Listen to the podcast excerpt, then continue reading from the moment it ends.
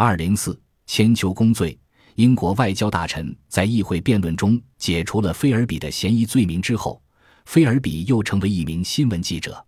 一九五六年九月，菲尔比担任了《观察家》和《经济学家》周刊驻贝鲁特的记者，在那里，他又和苏联情报机关挂上了钩。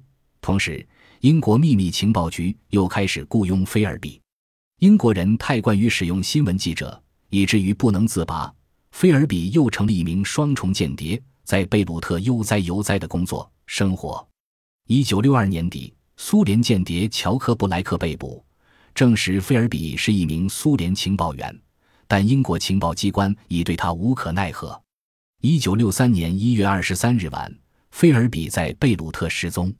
紧接着，苏联宣布准许菲尔比在莫斯科政治避难，直到七月一日。英国政府才不得不宣布，现已确认，菲尔比在一九四六年以前就是苏联情报员。不久，菲尔比被苏联政府授予最高荣誉勋章——红旗勋章。菲尔比的间谍生涯结束了，但其影响远未结束。菲尔比无疑是世界间谍史上最著名的间谍之一，他以出色的成就被同行们冠以“神奇鼹鼠”的称号。即使他的对手也怀有对行家的尊敬，英国高级情报官员格雷厄姆·格林也称其为间谍行家。美国情报界的两位风云人物安格尔顿和哈维也曾一度师从菲尔比。